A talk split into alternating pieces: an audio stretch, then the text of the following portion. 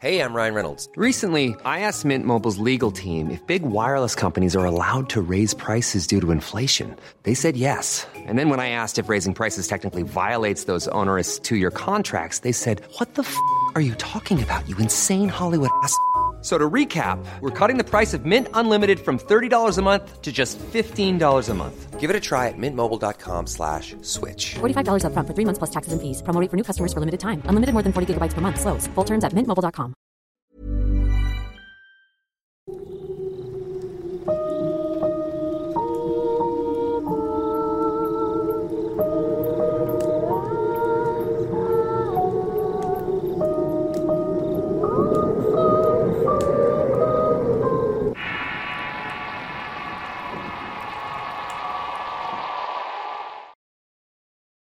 Velador de Pical. Historia basada en la experiencia de Jesús Rosales. Escrito y adaptado por Tenebris para relatos de horror. Me gustaría compartir con ustedes esta historia que pasó hace unos 15 años. Mi nombre es Jesús y soy del municipio de Chemalhuacán en el Estado de México. Cuando tenía 18 años decidí hacer vida con la que entonces era mi novia la cual tiempo después se convirtió en mi esposa. Actualmente ya no vivimos juntos debido a serios problemas que tuvimos con su familia, pero en fin, el punto es que estábamos jóvenes y enamorados, y no pasó mucho tiempo para que saliera embarazada. A los seis meses de gestación los gatos comenzaron a ser más fuertes y yo no tenía nada de conocimiento sobre la vida laboral. Así que me metí a lo primero que encontré que fue como vendedor de lonas. Mi trabajo a veces requería que saliéramos del estado rumbo a otras comunidades. A veces incluso me iba por días. Cabe decir que a pesar de ser un trabajo informal a mí me iba muy bien, y con eso me alcanzaba para mantener a mi esposa y a mi futuro hijo. Cuando me junté con ella, su madre nos ofreció vivir en su casa y obviamente con nuestra privacidad y con el permiso de construir más adelante nuestra propia casa. A mí me pareció buena idea, por lo cual acepté. Pasaron los meses y la relación que yo tenía con su familia era muy amena. Nadie se metía en nuestra vida y mi trabajo iba viento en popa. En ocasiones hasta llegué a ser chofer y por ende me pagaba más. Tiempo después nació nuestro bebé, el cual era un varoncito. El pequeño se convirtió en la adoración de la familia, aun cuando ya habían otros niños viviendo allí. Sin embargo, este golpe de suerte me duró muy poco tiempo. De un día para otro me quedé sin trabajo y como no tenía documentación completa se me complicaba encontrar uno decente. La falta de empleo fue provocando conflictos con su familia, pero sobre todo con mi cuñada. Esta empezó a hablar mal de mí a mis espaldas con todo el mundo. Mi cuñado comentó que un amigo suyo era supervisor, y con esa palanca iba a buscar la manera de meterme a trabajar allí. Con el paso del tiempo me dieron la noticia que sí podía trabajar con ellos y comencé a laburar en la empresa. Constantemente me rolaban a los sitios a cual cubrir. Como era mi primer trabajo de ese tipo, me costó trabajo adaptarme a estar despierto las 24 horas. Pero cuando salía del turno me iba directamente a dormir perdiendo de disfrutar de la compañía de mi esposa e hijo. Pero era eso o quedarme sin trabajo. Un día me llevaron a un lugar de nombre Picar Pantaco. Este se ubica por los rumbos del metro La Raza. Los que conocen la zona sabrán a dónde me refiero. Ese lugar es conocido por sus enormes bodegas ya que anteriormente llegaban trenes de carga mecánica. También se utilizaban para el encostalamiento de maíz para realizar exportaciones a gran escala. Era tan grande el lugar que la plantilla de guardia de turno constaba de 50 elementos, y los rondines se tenían que hacer en bicicletas y patrullas. Al llegar inmediatamente se nos daban nuestras consignas de cumplir y ciertas indicaciones a respetar. Total que el día transcurrió con normalidad en recepción de tráileres y sus salidas. Al llegar la tarde, a mí y a otros dos compañeros también de nuevo ingreso nos mandó a llamar el encargado en turno. Nos dijo que nos llevaría en la patrulla para enseñarnos el recorrido que debíamos realizar por la noche en las bicicletas así que nos pidió que estuviéramos atentos a cada detalle. En el recorrido nos explicó que nos daría una especie de checador electrónico. Nos indicó que hay ciertos puntos estratégicos donde se utiliza un aparato para saber que hicimos el recorrido adecuadamente. Pasaríamos por unas casetas, el guardia encargado de esa caseta debía revisar el checador y nos firmaba una hoja. Así era en cada estación hasta regresar a la entrada principal. Los recorridos se realizaban cada hora a partir de las 12 de la noche, ya que el movimiento empezaba a disminuir. Una vez que se llegó la medianoche empezaron a designar los rondines y para mi mala suerte yo fui el primero. A veces me pongo a pensar que lo hicieron así como una especie de novatado bienvenida por parte de mis compañeros. Agarré mi tolete, una radio para mantenerme comunicado y un silbato para pedir apoyo. También tomé una libreta con una pluma para anotar mi reporte y las novedades en caso de encontrar alguna. Me dieron dos lámparas, una que tendría de uso normal y la otra de repuesto en caso de que fallara la primera. Por último me entregaron el mentado checador electrónico. Tomaron mi hora de salida y solamente recuerdo que la persona que me mandó al rondí me dijo en tono burlón, Cámara Moreno, eres el elegido. Como soy un hombre algo serio y no conocía nada de ahí, no le seguí el juego ni le pregunté nada. Me limité a decir que sí con la cabeza me subí a la bicicleta. Recuerdo que esa noche había luna llena y no tenía celular ni nada para escuchar música. Todo iba con normalidad o así lo sentía yo. Llevaba cinco puntos recorridos con el checador electrónico y estaba próximo a la primera caseta. Me iban a revisar, así que iba a aprovechar para tomar un poco de agua en ese lugar.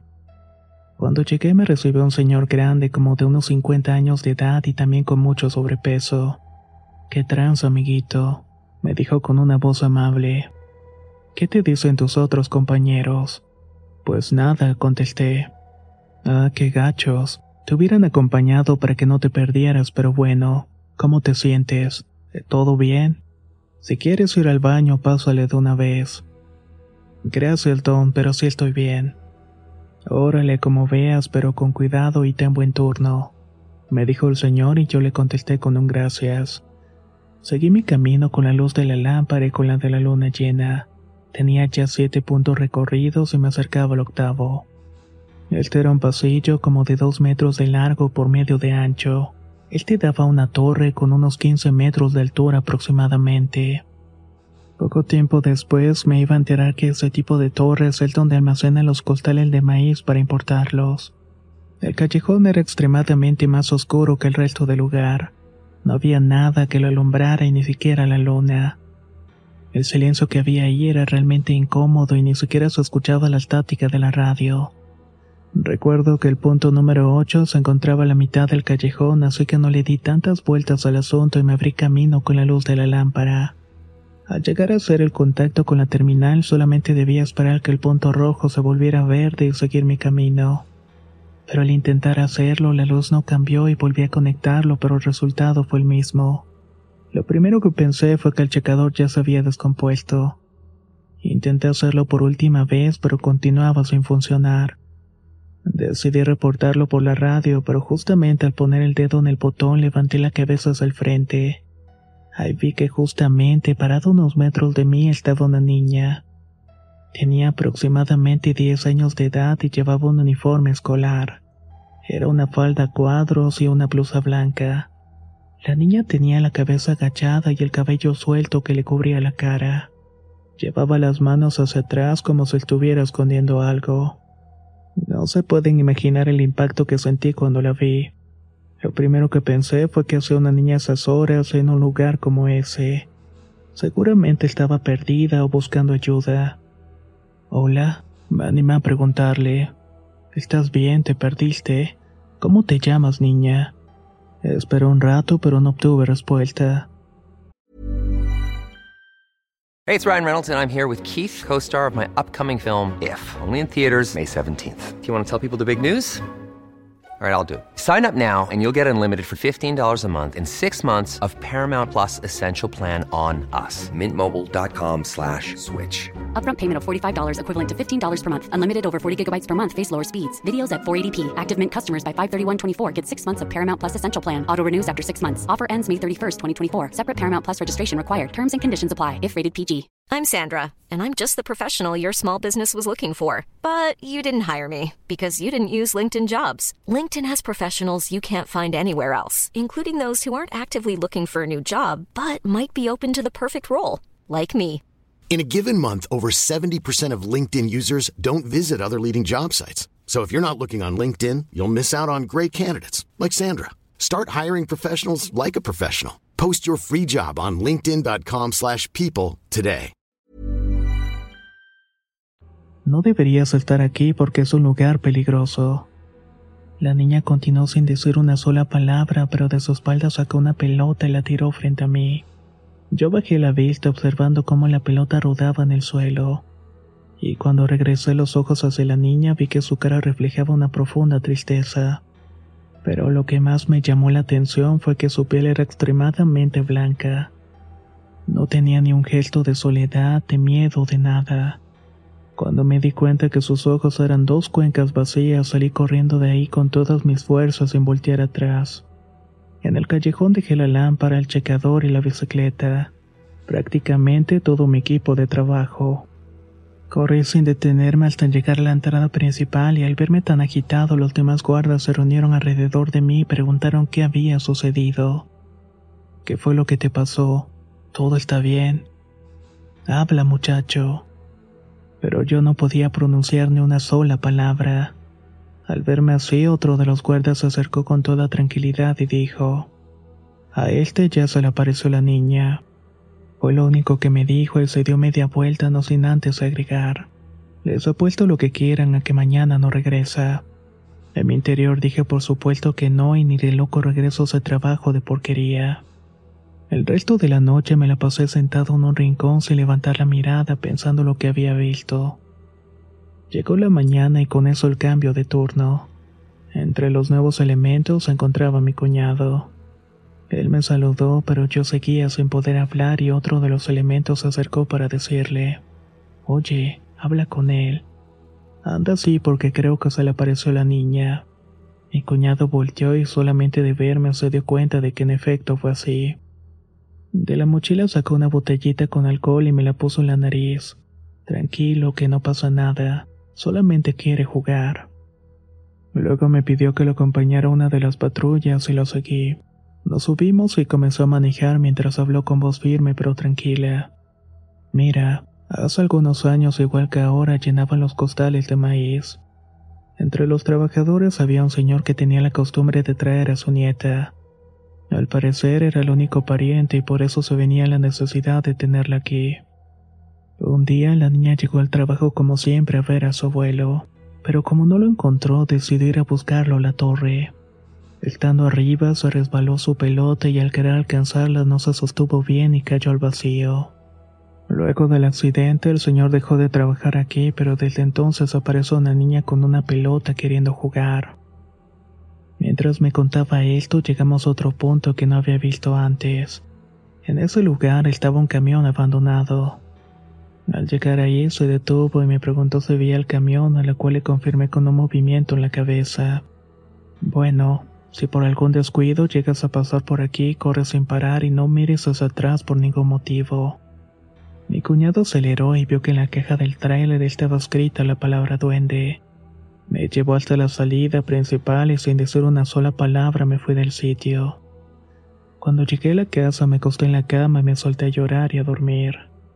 Más tarde se comunicaron conmigo para preguntar por mí y decirme que tenía que volver a ese lugar pero yo me negué rotundamente perdiendo así el trabajo. No sé si fue casualidad o destino, pero a partir de eso viví cosas que me ayudaron a entender el proceso de la vida y la muerte, ayudándome sobre todo a sobrellevar ese episodio con más serenidad. Esta ha sido mi historia y espero que haya sido de su agrado.